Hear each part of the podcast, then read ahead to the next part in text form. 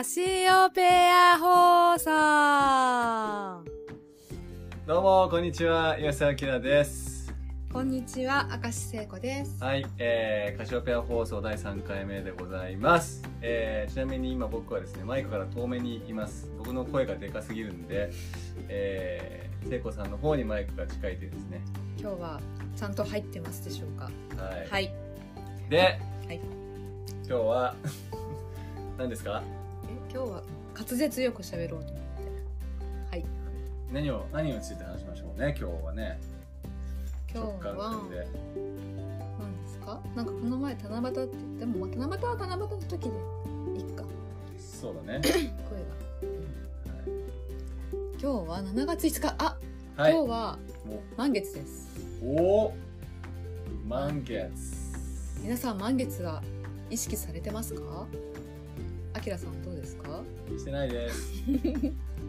あ普通はそんなに、まあ、そもそもあんま満月がね見えなかったりしますしね東京だと。そうですね。満月ね。でもねこれやっぱりお月さんの動きをまあ意識するとやっぱいいですよ。なんかって人間結局そういう影響も気づかないうちにうん。少なからず、まあ、特にね多分女性は鳥さんも賑やかですけど。鳥が満月で興奮してるんですかね。生まれました。生まれましたからね。あのー近所の隣の家のなんかあの雨ー雨戸のとこにですね鳥がなんだ卵を産んで今それが帰ってはいヒナが帰ってですね1分おきぐらいに餌やってるんで1分おきぐらいにヒナがって鳴くっていう状況がですねすごいよいつまで続くのかなっていうのが今のはい、目下の私たちの課題でございます。はい。まあ、課題でもあり楽しみ。そうですね。はということであ満月にね。い満月ね。だから少なからず影響を受けてるし。いいですね。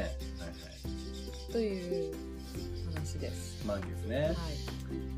満月か。満月ね。まあ女の人が感じるんでしょうねこれはね。多分。まあねそうそうそうそう。月の影響を受けやすいとは言われてますね。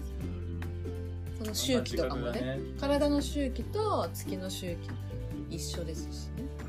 うん。女性のね。そうなんかね。そうその月経って月についぐらいですからね。そうそうそうそう。そうなんですよ。うん。だから本当月と月と女性の関係って多分男がもう全く理解できないぐらいのレベルで大きいんだろうね。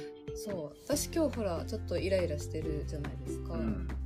そう、まあ、満月私だ大体ね満月のあたりは調子があまり気分が良くなって、うん。新月になると元気が良くなるんですよ。でこれは人によって女性だからってわけじゃなくて人によってなんかねタイプが違う。満月タイプと新月タイプそれも周期なんだね。そうだと思う。そう自分のそうそうそうサイクルがうん。ある。そう今日もバシャールの聞いてる周期っていう言葉が出てきたんだけど、あさっきちょっと今ふっと思ったのはその月星座ってね、うん俺があのまあ俺がもともとは聖子様の本からいただいたインスピレーションだけど、月星座ってものに出会って一気にねなんか全体の流れがガッて変わったっていうのがあるけど。そうそうやっぱセッションとかしてても、まあ、今はしてないけどしててもやっぱ月の月星座ってものに対する感覚値っていうかインパクトは女性の方が圧倒的にあるなっていううん感じがするっていうか男はあんまりそれはあるけどなんか重視してない気がするんだよねあんまりそこをね。あるのはあるけどなんか別にそれは仕事は仕事でやった後のうさばらしでなんつうんだろうなそこを解放できてればいいぐらいなうん多分そその程度の感覚でしか男はない気がするっていうか多分女の人の方がもっとその月の自分ってなんかすごく大事なんだろうなっていう感じはするよね。そうそうそう。多分月星座の方の自分を抑えてたり、まあ、私もほら昔そうだったけどその月星座の自分の性質をうまく発揮できていないとやっぱすごく生きづらいしなんかしんどい辛いなと思ってる人が多いと思うから月星座やっぱね知っておくのは本当おすすめねそもそも月星座っていうのは、まあ、月っていうのは女性性を表してるというぐらいだからね、うん。それそこそそれこそ女性にとってはね。そうそう。大事なことなんでしょうね。だから知らない方はぜひ調べてみてください、うんはい。はい。まだ今日その流れでなんか場所あるので、あのー先生術についての質疑応答があって、まあ、その1個は、まあ、2個ポイントがあって、まあ、そのまあその1個は別にあんまりここでは関係ないから喋るんだけど、もう1個の方が、あのー周期、要するにさっきの話で、うんうん。その周期で、だからそのね、星座っていうか、て要するにあの、星座って結局ホロスコープってその360度ピザのパイみたいな感じでね、こう、要するに地球が中心で、その、そこから見て天体がどこにあるかっていうのをマッピングしたのがホロスコープなんだけど、まあ、12星座ね。12星座ね。で、結局あれなんでまあ円になってるかっていうと、結局その周期なんだよね。要するにその、うん回ってるっていうこと、その、この回ってるっていう、回ってるってことは、結局、起点と終点があるっていうか、要は例えば、あの、3月の21日っていうのが、あの、春分の日？春分の日っていうのが先生術では宇宙元旦とか呼んでたりするけど要するにあそこがいわゆるこの起点。始まり。始まりなのね、うん。で起点があってぐるーって回って戻ってくるっていうこのサイクルみたいなのがあるっていうのを、まあ、し先生術として人間がこのなんなんかリフレクションって言ったけどその反映、えーしてると。でもそれも結局まあまあこれをちょっと言い始めちゃうと長くなっちゃうんだけど、まあ、あの人間のね意識の方が先っていう風な言い方をしてるから別にだから惑星が主じゃないよという話を、うん深い話をしてたんだけど、まあ、でもそういう起点と終点があるのはそうですと。で面白かったのがか行って帰ってくるっていうこのサイクルなんじゃなくて実はこのスパイラル、はい。上に上がっていく。そうそうそうアセンションじゃないけどこの上にこう上がっていってるスパイラルなんだと。っていう話があってああそっかなんか繰り返してるんじゃなくて上に上がってってるんだなーっていうのはねちょっとこう聞いててああそっかそういう捉え方もあるっていうんだなーっていうのはねちょっと今日聞いたのかな。うーん。なるほどね。上がってってるね、要は左回りほら最近ねちょっとボルテックス、流行った、流行ったというかうちらの間でちょっと話題になったあの佐藤光郎さんが言ってた左回りの話左回りっていうのがすごいエネルギーのあの上昇のスパイラルだみたいなね。そうそう。左あのね円指でも書くと分かるんですけど左回りだとこう上に上がっていく感じになる。ん。ですね、けど右回りだとなんかこう下に下がっていく感じになる。だからその左回りっていうのがね最近ちょっとあったのを踏まえて今日の話聞いててああみたいな。なるほどね。やっぱこう上に上がっていく。のそう。ホロスコープもね左回りにちゃんとなっててそうそう、でそれでこうでそれが螺旋状に上に上がっていくっていうこのイメージ。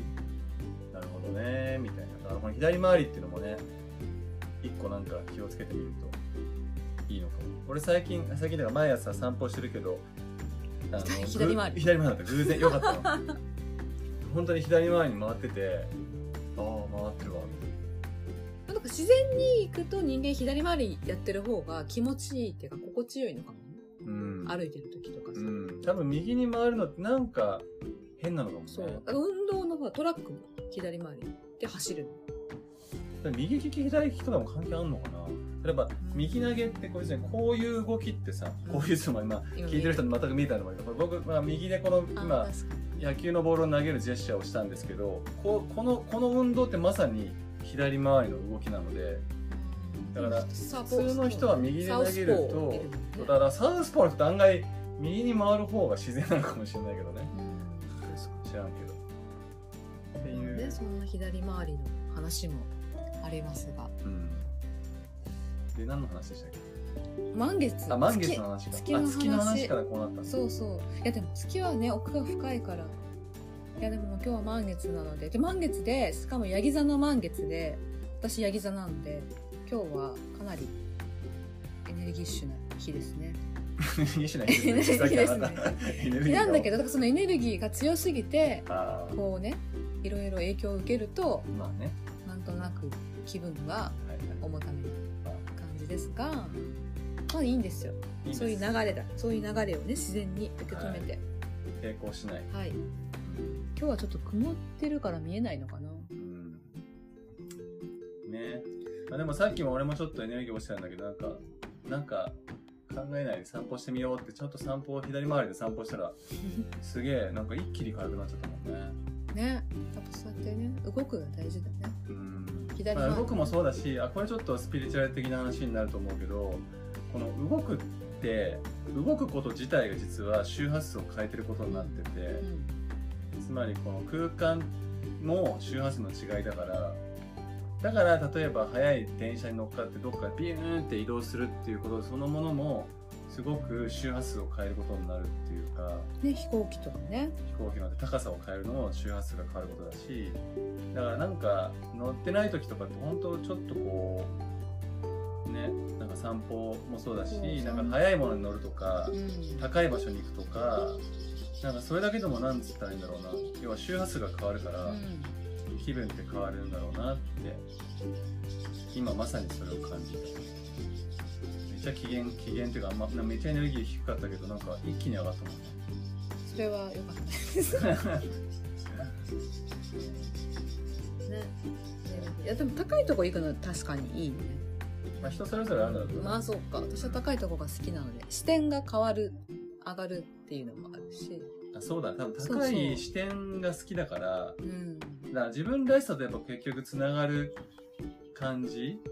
例えばいて座の人ってあのこれはいて座の人に聞いたけどあの目的地に着くよりも例えばあの電車のターミナルとか飛行飛行場とかに行ってる行ってこの今から行くぞっていう感じが一番ワクワクするって言ってて、まあ乗ってる時もそうかもしれないけど。着いたらもうなんかなんかあみたいな感じになる。遠足前みたいなそうそうそうそう。へまあそういうのもあるし案外そのお牛とかね例えばああいうお牛座みたいながっつり体感したい人っていうのはただ移動するというよりはなんかひょっとしたら何かを触るとか多分粘土細工をー無心にするとか、ねアーシングとかもいい。あそうそうそう。アーシングするとか。はで裸足でなんかそうそう。どっかへ行くとかね。ね、そう。アーシングは裸足でこう土に大地に触れるっていう。そうそう方法です。そういうのがね、いいよね。